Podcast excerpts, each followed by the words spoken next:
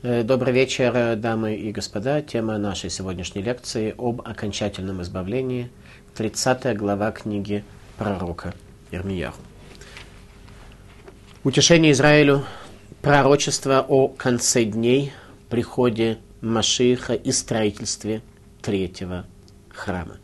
В нашей прошлой лекции мы говорили о послании в Вавилон, о том, что пророк Ирмияху посылает послание изгнанникам Вавилона, говоря о том, что наступит время, когда они будут освобождены из того изгнания и смогут вернуться к Сиону, смогут вернуться в Иерусалим и построить второй храм. Но второй храм, говорит пророк Армияху, будет лишь временен, и окончательное избавление еврейского народа произойдет лишь при строительстве третьего храма, который будет вечен, который никогда не будет подвергнут разрушению, потому что еврейский народ будет достоин чуда, будет достоин величия, и Всевышнему не потребуется покидать третий храм, который будет построен с приходом Машииха в конце дней.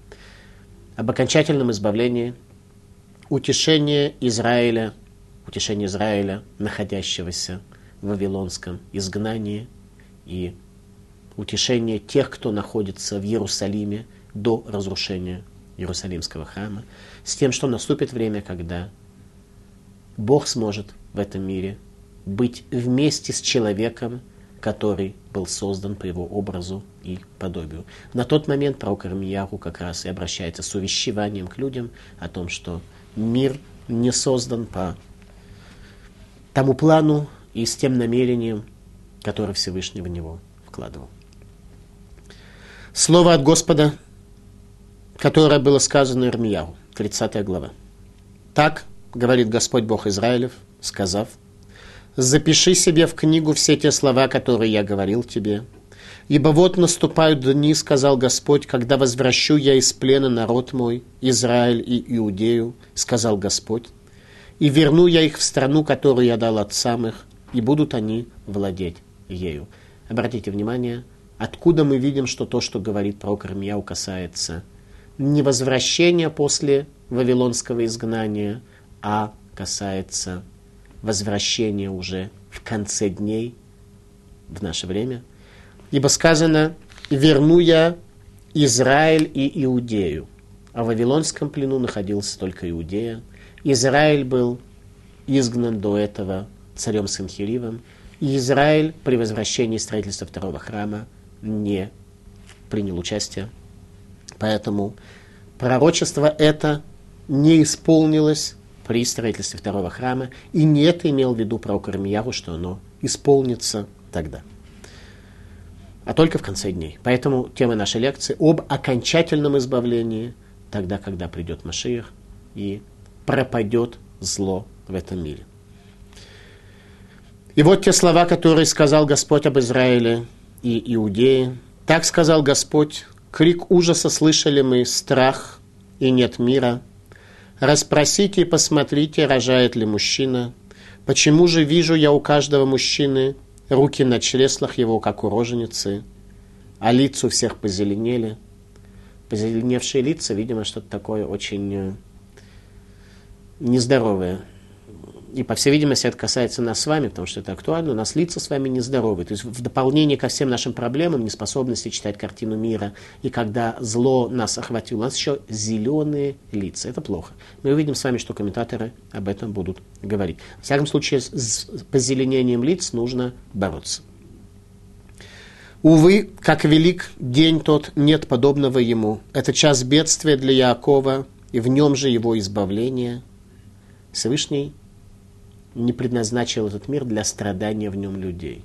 Час бедствия, в нем же его избавление. Любые испытания, любые трудности, которые Всевышний дает человеку, они предназначены для его исправления. «И будет в тот день, — сказал Господь Саваот, — сокрушу я ермо его, что на шее твоей, и разорву я узы твои, и не поработят его больше чужеземцы, больше Организации Объединенных Наций порабощать избранный Богом народ не будет. А будут они служить Господу Богу своему и Давиду царю своему, которого я поставлю над ними. В конце дней еврейский народ приходит к конституционной монархии, когда монархом будет человек из дома царя Давида, а конституция будет Тора. «И ты не бойся, раб мой Яков, — сказал Господь, — и не страшись, Израиль, ибо вот спасу я тебя издалека и потомство твое из страны пленения их. И возвратится Яков и будет жить спокойно и мирно, и никто не будет страшить его». Обратите внимание, «И ты не бойся, раб мой Яков». Комментаторы говорят, что речь идет о нашем праотце Якове. В данном случае Яков – это не собирательное значение, касающееся всего еврейского народа, а это конкретно наш праотец Яков. Наш праотец Яков видел в пророческом видении, как произойдет развитие истории человеческого общества и, в первую очередь, еврейского народа, и то состояние изгнания, которое увидел Яков, почему-то привело его в состояние жуткого страха, так что даже здесь, в книге про Кармияру, Всевышний находит причину для того, чтобы утешить Якова в связи с его страхом о том, как мы будем жить. «Ибо я с тобой, — сказал Господь, — чтобы спасать тебя. Ибо я совершенно истреблю все народы, среди которых рассеял тебя. А тебя я не уничтожу. Накажу я тебя по справедливости, но окончательно не уничтожу я тебя. Ибо так сказал Господь, неизлечима рана твоя, опасна язва твоя. Никто не судит о деле исцеления твоего, целительных снадобий нет для тебя. Все любившие тебя забыли, не спрашивают о тебе. Ибо поразил я тебя ударом вражеским, корою жестокую за множество беззаконий твоих, за то, что возросли грехи твои. Я навел на тебя все это множество беззаконий твоих за то, что возросли грехи твои. Однако все пожирающие тебя будут пожраны, и все враги твои пойдут в плен, а разорители твои будут разорены, и все грабители твоих отдам я на разграбление. Нам нужно будет понять, что все это означает, и насколько для нас будет большим утешением, что наши грабители будут подвергнуты наказанию за то, что они сделали. «А тебе дам я исцеление, исцелю тебя от язвы твоих», сказал Господь, Ибо назвали тебя отверженным этот Цион, никто не заботится о нем. Обратите внимание.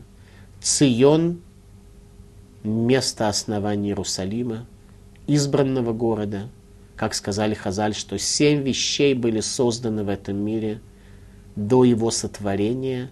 Одна из них – это Иерусалим. Иерусалим был создан концептуально до сотворения. В результате Иерусалим называется отторженным и никто не заботится, никто не думает о нем.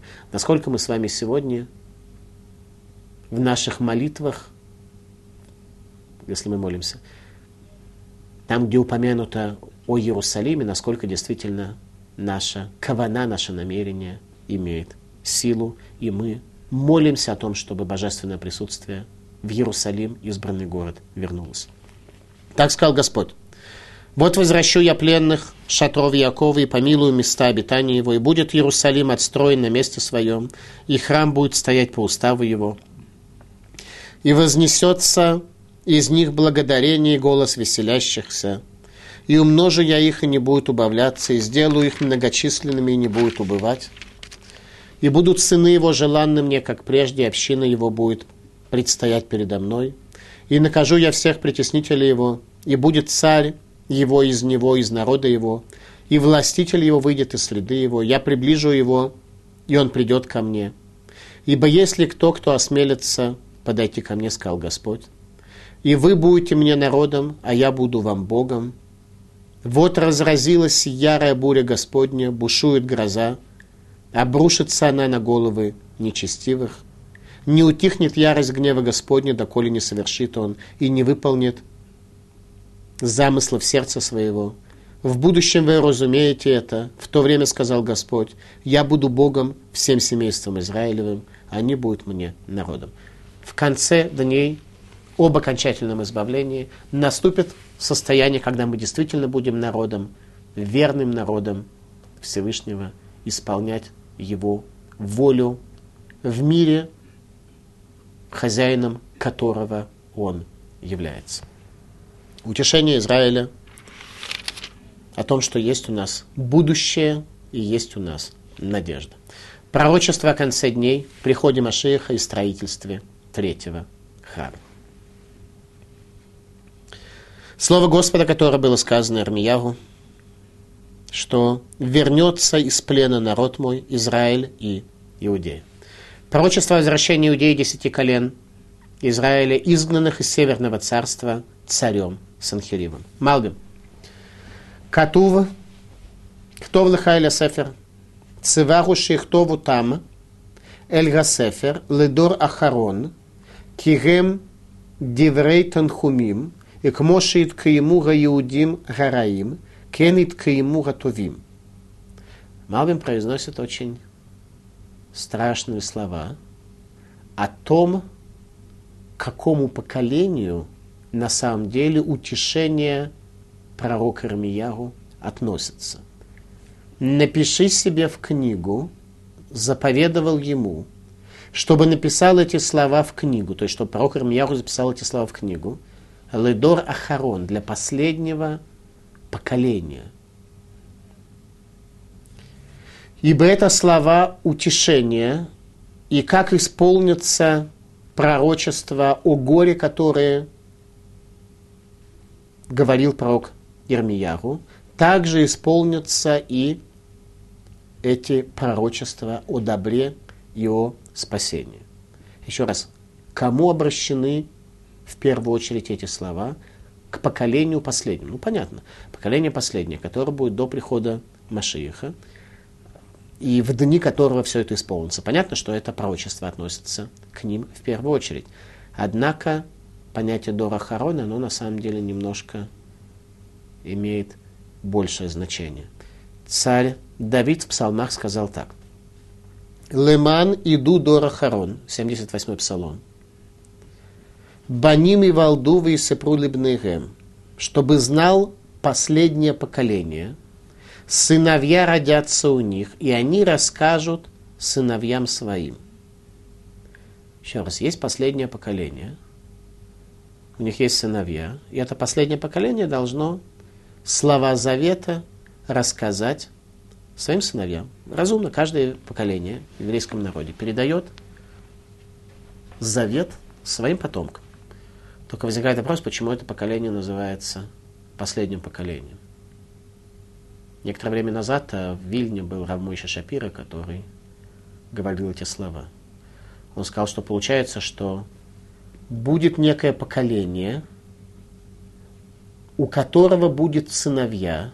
Несмотря на это, оно будет называться последним поколением, а его сыновья поколением уже не станут. То есть они уже не смогут получить Тору от своих отцов – так, чтобы эта Тора была у них адекватна.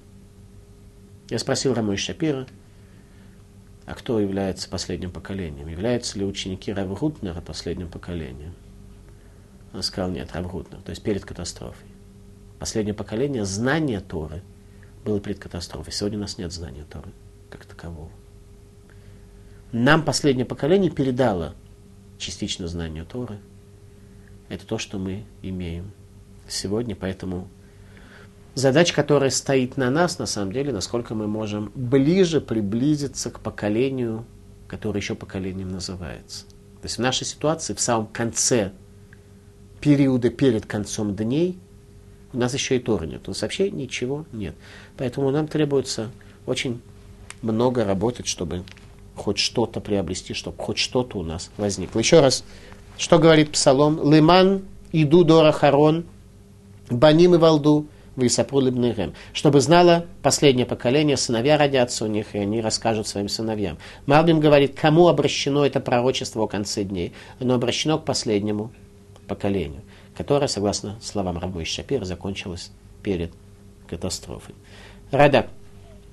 Кигене ямим баим, ибо вот приходят дни, леатид ямота машиях в дальнейшем, в далеком будущем, которое касается дней Машииха, Кмоша Амар вышавти от швутами Израиль в Иуда, что верну я возвращение народа моего Израиля и Иудеи, у Мигалут Бавель, изгнание Вавилонского, Лошаву или Иуда, у Беньямин, Шегалу Шам.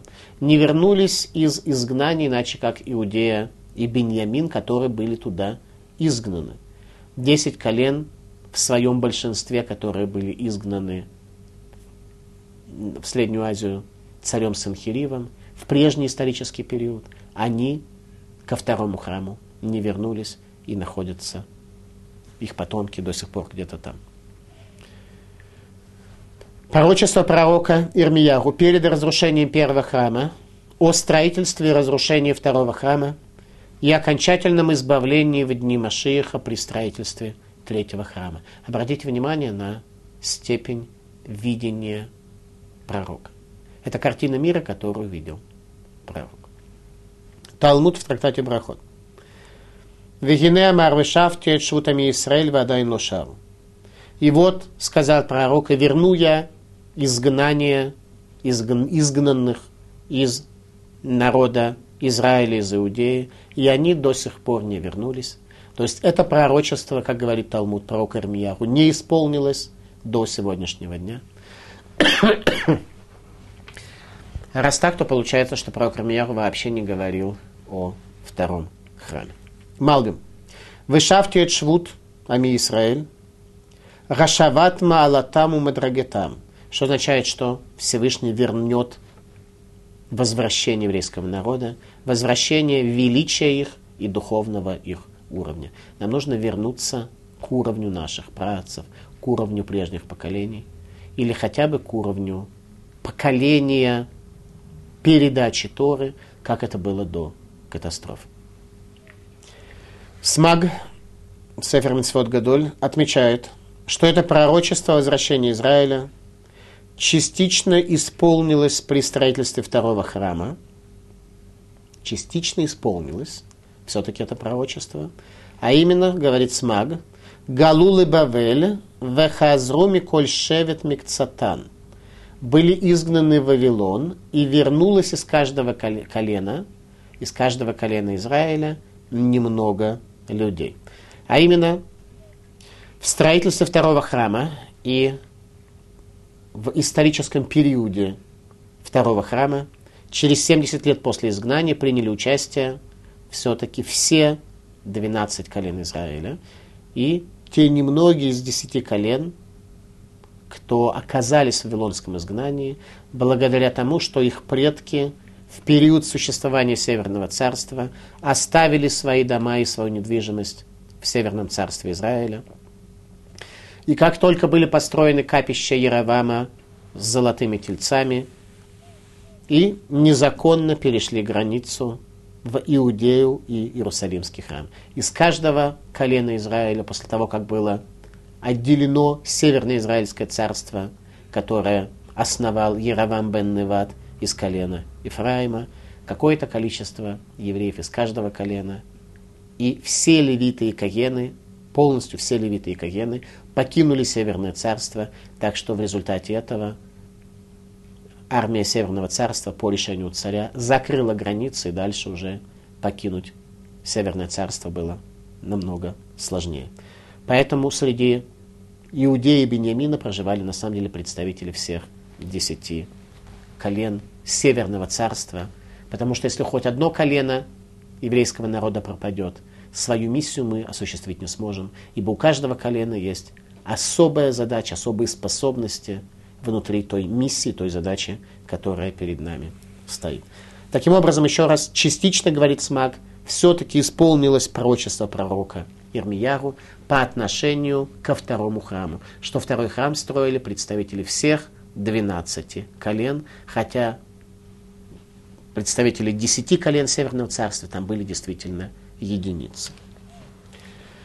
Дон Ицхак Абарбанель, который был э, известным каббалистом и толкователем Торы в Испании, раскрывает важнейший мировоззренческий вопрос о возвращении из изгнания в конце дней – будет ли возвращение из изгнания инициативой физических лиц, что вдруг в какой-то определенный момент времени, скажем, в конце 19-го, начале 20 века, вдруг э, евреи, которые на протяжении до этого двух тысяч лет совершенно не стремились вернуться назад в землю Израиля, вдруг все массово решат поехать, потому что в них это каким-то образом будет вложено и вселена такая мысль. Так вот, Дон Ицхака Барбанель задолго до этого задает вопрос, а как, собственно говоря, возвращение будет осуществлено? Будет ли это инициатива физических лиц, которые примут решение об эмиграции на историческую родину, или Всевышний сам соберет изгнанников, и при каких условиях, как внешне это будет происходить. То есть, будет ли это в состоянии все-таки сокрытия, когда люди решат, что они едут в Израиль. На основании чего, почему, почему раньше не надо было ехать их предкам, а они вдруг поедут, непонятно. Или все-таки произойдут явные чудеса. Такие чудеса, что исход из Египта со всеми казнями будет оттеснен на второй план, потому что события раскрытия руки Бога в конце дней будет больше, чем исход из Египта. Как нужно собираться? Дон Ицхак Барбанель, Испания. Он задает вопрос, он поднимает вопрос о нашем праве на возвращение. И что этот вопрос совершенно непростой. А именно Всевышний изгнал нас из Святой Земли. Имеем ли мы право вернуться туда до конца дней, до конца изгнания? Если царь изгоняет из царского дворца кого-то из своих э, вельмож или простых граждан, может ли он вернуться туда, даже если очень захочет в царский дворец вернуться? Это вопрос, который задает испанский каббалист. Известно, что Виленский Гаон отправился в землю Израиля, но вернулся с полпути. Было много причин, которые приводятся в связи с тем, почему Виленский Гаон не смог прийти в землю Израиля. Одна из них э, не самая центральная. Самая центральная причина, они находятся глубоко в Кабале, поэтому они не раскрыты, мы их не знаем. Одна из причин была, что когда он плыл на корабле, то у него упал хумаш, упала Тора на землю, чего никогда не происходило у Виленского Гаона. Она была открыта в месте, где сказано «Не войдешь ты в землю Израиля». Это то, что было адресовано Мошерабейну, что Мошерабейну в землю Израиля не вошел. Имеем ли мы право с вами входить в землю Израиля, это большой вопрос, который требует анализа. Его поднимает Дон Ицхака Барбанель. Говорит он следующее. Дон Ицхака Барбанель. Вы шафте швуд ами Израиля. Я верну возвращение народа моего Израиля. Рационолумар имеется в виду. Шегилотит каем миацма, аваля кодыш барагу кимена бегикимет сукат Давид – Кимеамар Ганави Хуше. Что само это возвращение и стечение народа в землю Израиля не произойдет, а произойдет тогда, когда восстановит он шатер царства дома Давида, как то сказано в книге пророка Гошея. То есть возвращение изгнанников, то, которое от Бога, оно будет не в демократическое государство Израиль, а к царству Торы. В царстве Торы тоже будет определенное правление, будет Сангидрин, но не будет э, таких э, рамок, где в Кнессете, в Сангидрине сидят левые, правые, э, люди, которые Торы не открывали, арабы и прочее. Такого в правлении святого народа не будет. Пророк Гушея. Киямим рабим яшубна Израиль, ибо много дней еврейский народ будет в изгнании. Эйн мелах вейн сар, не будет царя, не будет сановника. Вейн зевах, вейн мацевай, не будет ни жертвы, ни приношения. Вейн эфоду тропимы, не будет возможности посредством божественного присутствия видеть будущее и иметь возможность ответить на злободневные экзистенциальные вопросы, которые возникают у человека. Будет состояние тьмы в этом долгом изгнании. Ахар Ешуву бне Израиль, после этого вернутся сыновья Израиля, убикшоет Гашем и Лукахем. Когда они вернутся? Что это за возвращение? Пророк Гошея определяет нам, а пророк Гошея был последним пророком Северного царства. При нем были изгнаны 10 колен. Он говорил о том, что они будут изгнаны. Он говорил о том, что так дальше жить нельзя. И он говорит о том, как же вернуться сыновья Иудеи. Об этом он говорил. Что вернутся они, когда они будут искать Бога их и Давида, Малкам, царя Давида, царя их. Упахдуэль Гашем и преисполнится трепетом и страхом перед Богом, Вель Туво и перед добром его, Бахрита Емим в конце дней. В конце дней. Про Грошея. Еще что говорит про Грошея? Что должно для того, чтобы еврейский народ смог вернуться в землю Израиля, должно произойти несколько условий. Первое, что они должны разыскивать Бога своего, не собираться в земле Израиля по причине каких-то национальных или э, других э, соображений, или экономических, или не знаю каких, и разыскивать царя из дома Давида, весьма конкретно, а не демократическое государство строить, и, и, и чтобы они оказались в состоянии, когда они разовьют в себе страх перед Всевышним. А страх перед Всевышним проявляется в двух аспектах. Первое понимание, что Бог это объективная реальность, а второе это трепет перед Его величием, который может возникнуть, если человек чему-то учится, если человек понимает, что он делает. И вот те слова, которые сказал Господь об Израиле и Иудее. Так сказал Господь, крик ужаса услышали мы, страх и нет мира. Распросите и посмотрите, рожает ли мужчина. Страх, ужас и нет мира. Коль харада, крик ужаса. Мецуда Давид – Коль харадагу бет бо гог умагог. Пророк Ирмияру приводит нам раскрытие того, что перед приходом Машеха будут страшные явления, произойдет катастрофа, которая приведет к полному ужасу, которого не было на земле. Пророк Ирмияру на самом деле не был первый, кто говорил о катастрофе, об этом явно написано в Торе в последней главе, 26 главе книги Вайкра, о том, что если мы не будем достойны, то мы будем сильно наказаны. В данном случае мы были недостойны, мы были изгнаны из земли Израиля. Перед приходом Машиха произойдет страшная катастрофа. Коль харада, ужас, который будем мы слышать. Коль харада шаману.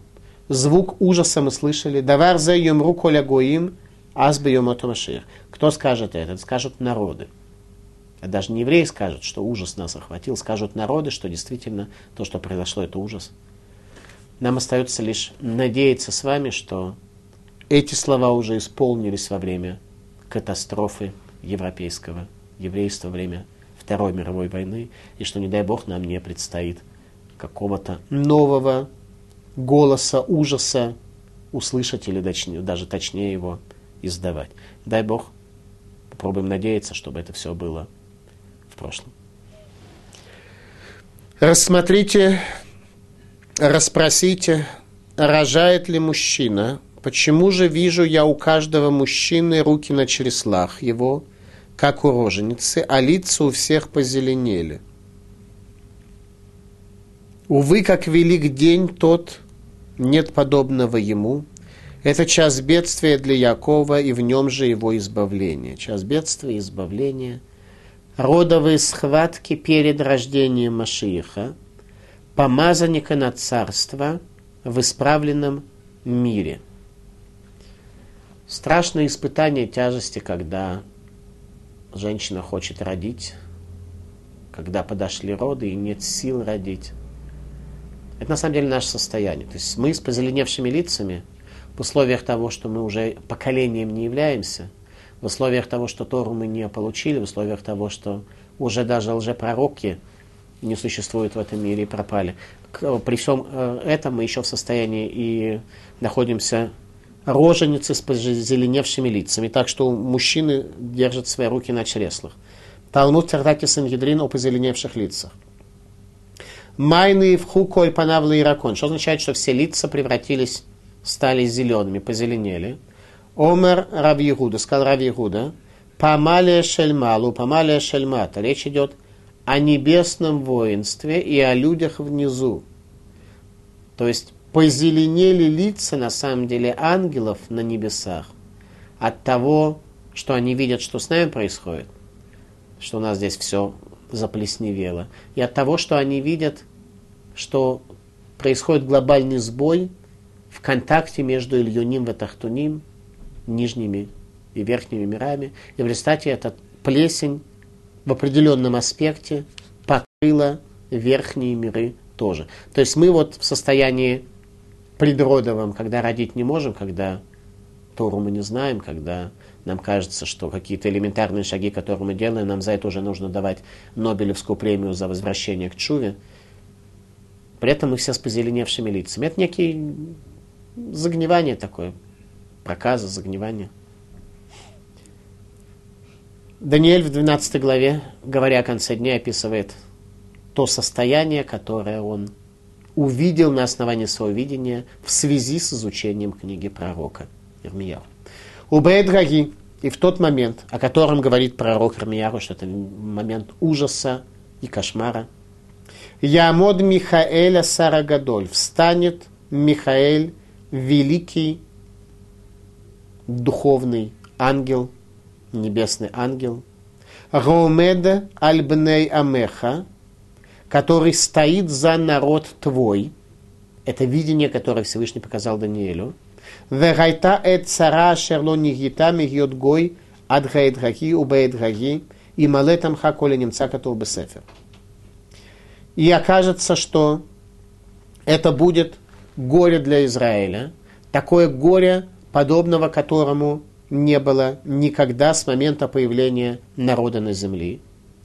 И в этот момент будет спасен каждый, кто окажется записанным в книгу. Еще раз давайте посмотрим, что в 12 главе, первом стихе, в книге Даниэля говорится о том, что в тот момент встанет, и мы посмотрим, что комментаторы дали, как они это объясняют, что значит встанет ангел Михаил, который является Богом, который является ангелом, стоящим за еврейский народ, посланный Богом, и будет когда ангел Михаил будет стоять, будут такие горести и такие ужасы, которых не произойдет никогда на земле до этого. Тот самый Коль Харада, голос плача, который услышал пророк Армияру. Мецуда Давид. Ямод Михаила Кеш Рахамим Алисраиль. Зачем ангел Михаил будет стоять? Он будет просить милости в небесных сферах за еврейский народ. Раши говорит, Баэдраки Ямод Михаэль, что в тот момент будет стоять Михаэль, и штатек к Илем. Он будет безмолвен, как лишенный дара речи. То есть тот ужас, который охватит мир в целом, еврейский народ, во время катастрофы Гога и Магога, войны Гога и Магога, будет таким, что Михаил даже просить о милосердии не сможет. Это будет катастрофа. Зора. Уботам гаямим, ирью ямим, ашер ямру эн ли барем хефец. И в те дни будут такие дни, которые скажет человек, нет ли, нет у меня желания жить в это время. То есть люди предпочтут умереть, а не жить. Это Зогар, основная книга Кабалы, говорит такие слова. О том, что описывает пророк Ирмияру, как война Гога и Магога. И будет в тот день, сказал Господь Сваот, сокрушу я ермо его, что на шее твоей, и разорву я узы твои, и не поработят его более чужеземцы, а будут они служить Господу Богу своему и Давиду царю своему, которого я поставлю над ними. Что произойдет с приходом Машеиха? Говорит про Кармияху, первое, что произойдет, это разрушение Шиебуд Шель Умота Улам, разрушение подчинения еврейского народа народам мира. И мы видим, что это пророчество в определенной мере исполнилось. Если раньше евреи, проживавшие на территории народов мира, не имели равных прав, то сегодня скорее евреи имеют больше прав, чем местное население. После войны Гога и Магога, после катастрофы. Если сегодня ты еврей, то это означает, что в большинстве стран э, ты имеешь на самом деле какие-то определенные права, которые возникают из твоих э, объективных религиозных национальных потребностей как меньшинства, проживающего в тех странах. Но что касается земли Израиля, мы видим, что мы подчинены народам мира, Организации Объединенных Наций, и Израиль даже защитить себя толком от террористов не может. Потому что сразу начинают народы мира оказывать какое-то влияние и мешать. Только тогда будет разбито удалено ермо подчинения народа мира, когда? В начале прихода Машииха в конце дней. Это первое, что произойдет при приходе Машииха. Спасение Израиля от подчинения народа мира. И ты не бойся раб мой Яков, сказал Господь, и не страшишь Израиль, ибо вот спасу я тебя издалека и потомство твое из страны пленения их.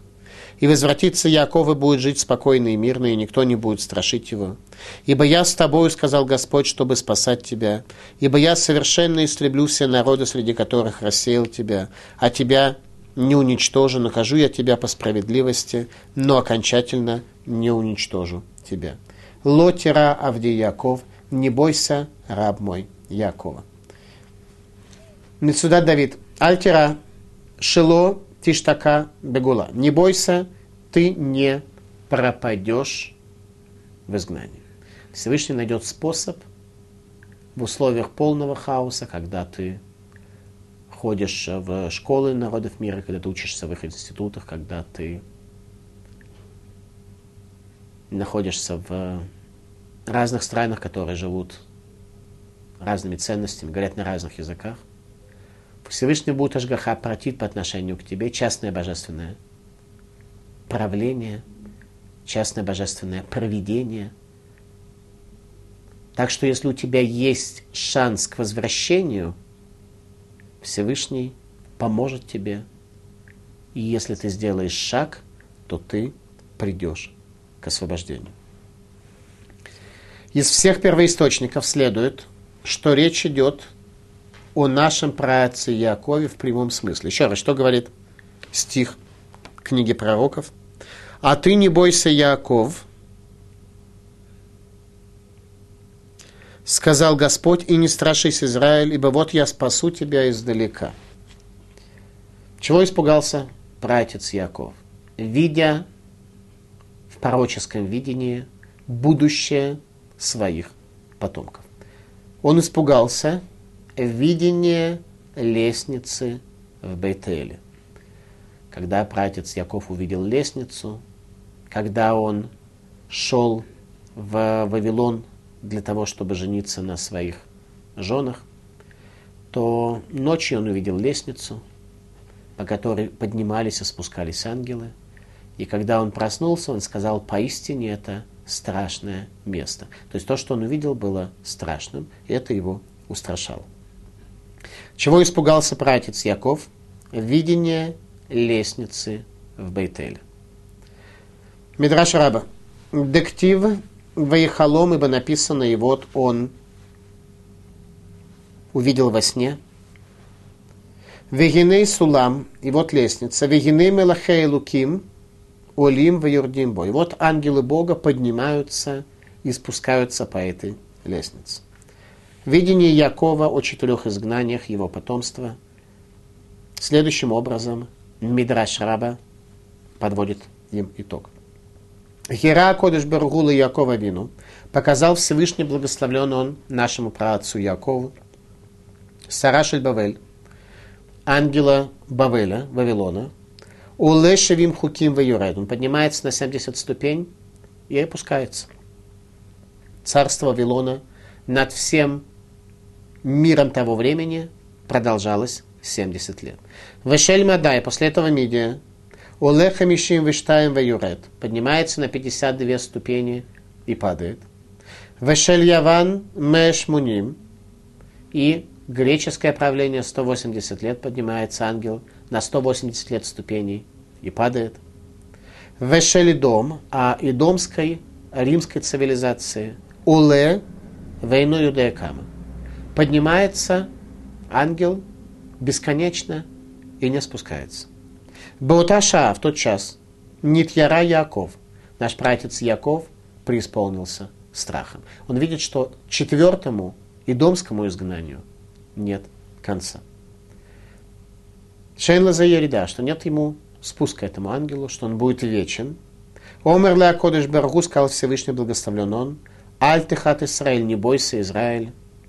Им Тагия Кенешер, даже если он поднимется как орел. Вим Бейм Кухавим Симкинеха, если он меж звезд себе гнездо сделает, пошлет космические спутники. Миша Муритха, оттуда опущу я его лечение Бога. То есть Яков Авин увидел, что первые три изгнания, которые нам нужно будет преодолеть после разрушения храма, изгнания земли Израиля, они будут временные, они принесут тяжелые декреты и тяжелые испытания еврейскому народу, но они будут завершены. Есть в этом мире механизм, который пророк Захария описывает в своей книге в виде рогов, которые являются главными операторами движения исторического прогресса. Может быть, мы когда-нибудь изучим с вами книгу пророка Захария. То, что сейчас мы изучаем в Литве. И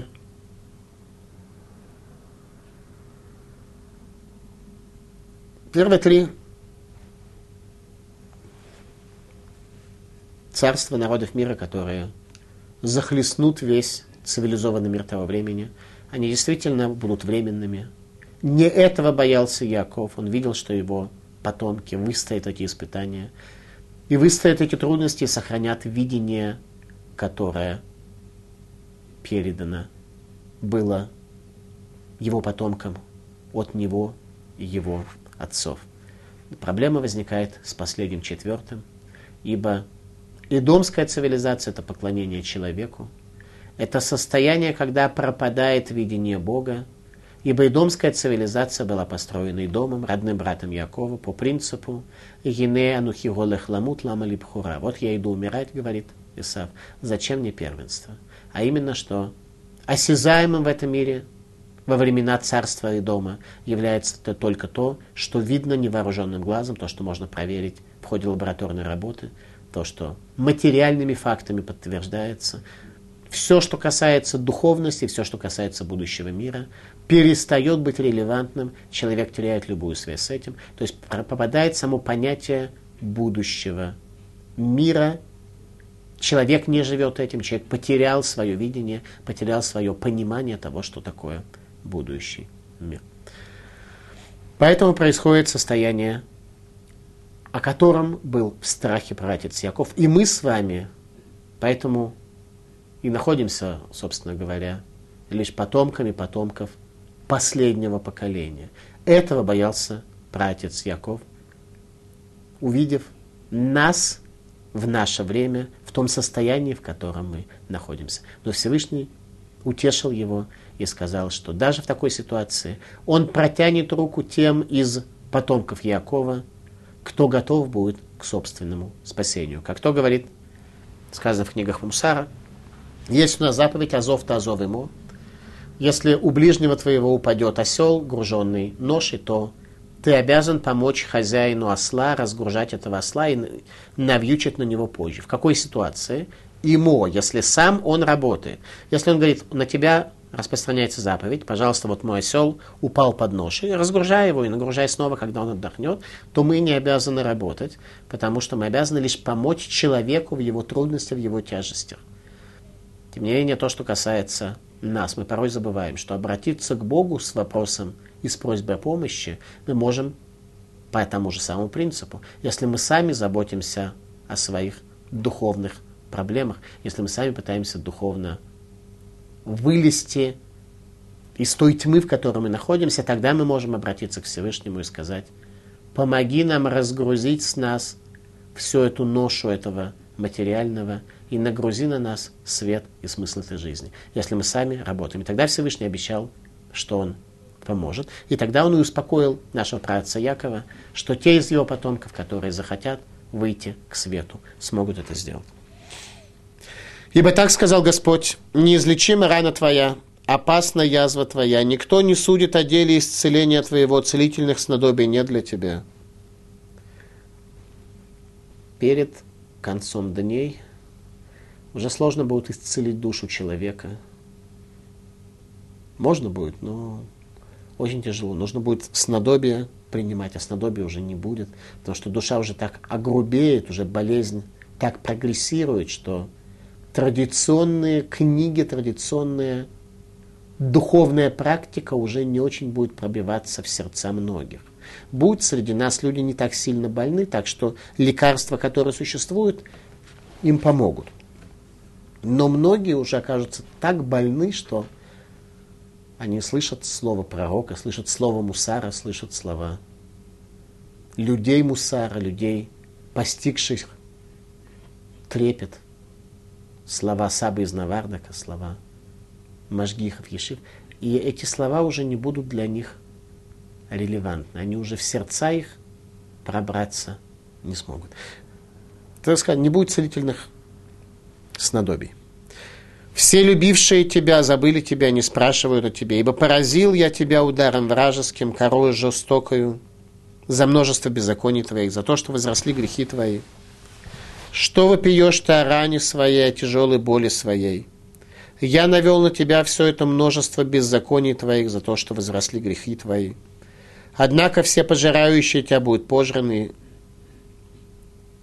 и все враги твои пойдут в плен – а тебе дам я исцеление, исцелю тебя от язв твоих, сказал Господь. Ибо называли тебя отверженным, этот Сион никто не помнит о нем. В конце дней произойдет излечение, когда пропадет зло. И тогда мы увидим, как на самом деле немного было нам нужно сделать для того, чтобы оказаться спасенными и излеченными. Им тидгалех баафила, говорит пророк. Неизлечимая рана твоя, если ты пойдешь в темноте. Рану лечить можно, когда есть снадобье, когда есть свет, при котором ты его принимаешь, это лекарство, когда ты куда-то движешься. Если у тебя этого нет, ни снадобья, ни света, ни пути, то продвинуться будет очень сложно. Так сказал Господь, вот возвращу я пленных шатров Якова и помилую места обитания его, и будет Иерусалим отстроен на месте своем, и храм будет стоять по уставу его. Это уже в конце периода прихода Машииха, в конце конца дней. Частичное раскрытие великой тайны конца дней. Кибуц Галуйот. Что должно произойти в конце дней? Первое – это прекращение подчинения народа мира – Второе, кибуц Галуйот, собрание изгнанников. Все, кто являются евреями по материнской линии, возвращаются в землю Израиля. Строительство Иерусалима и основание вечного третьего храма. И последнее действие, которое произойдет, это воскрешение из мертвых. Тех людей, которые на протяжении поколений были достойными евреями, рабами Всевышнего – исполнявшими его волю. Илкут Шимони обращает внимание на то, что Огель Яков, Иерусалимский храм, божественный храм, называется в книге пророка шатром Якова.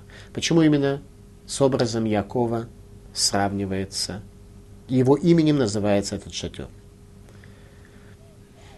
Под престолом, под престолом славы Всевышнего как говорит Мидраш, запечатлен образ совершенного человека, образ Якова.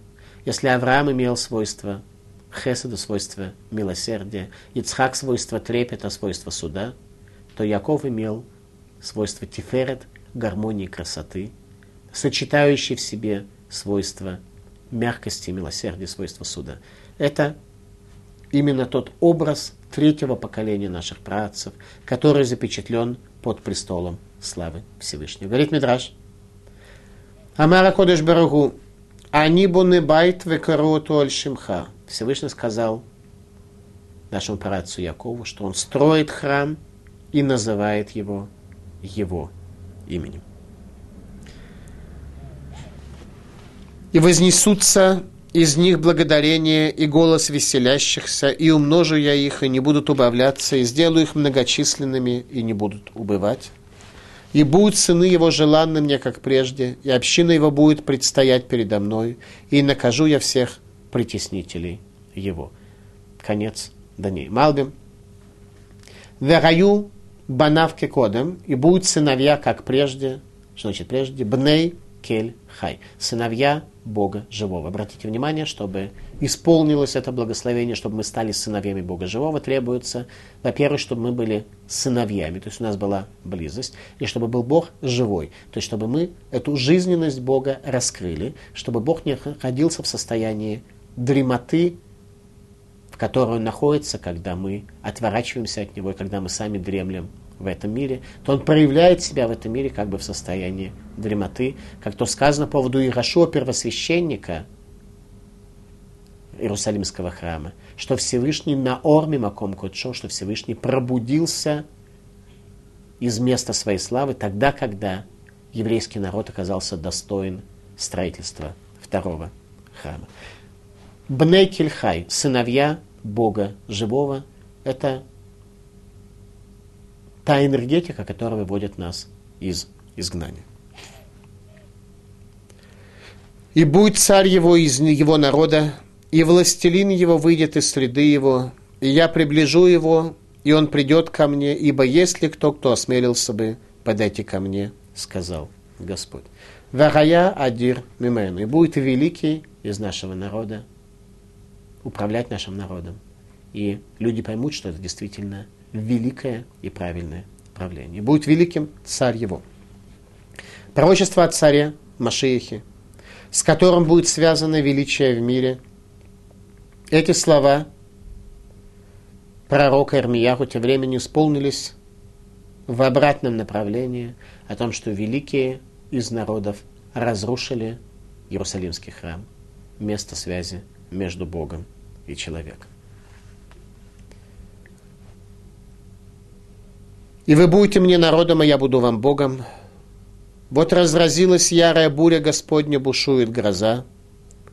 Обрушится она на головы нечестивых, не утихнет ярость гнева Господа. В то время сказал Господь, я буду Богом всем семействам Израиля, а они будут мне народом.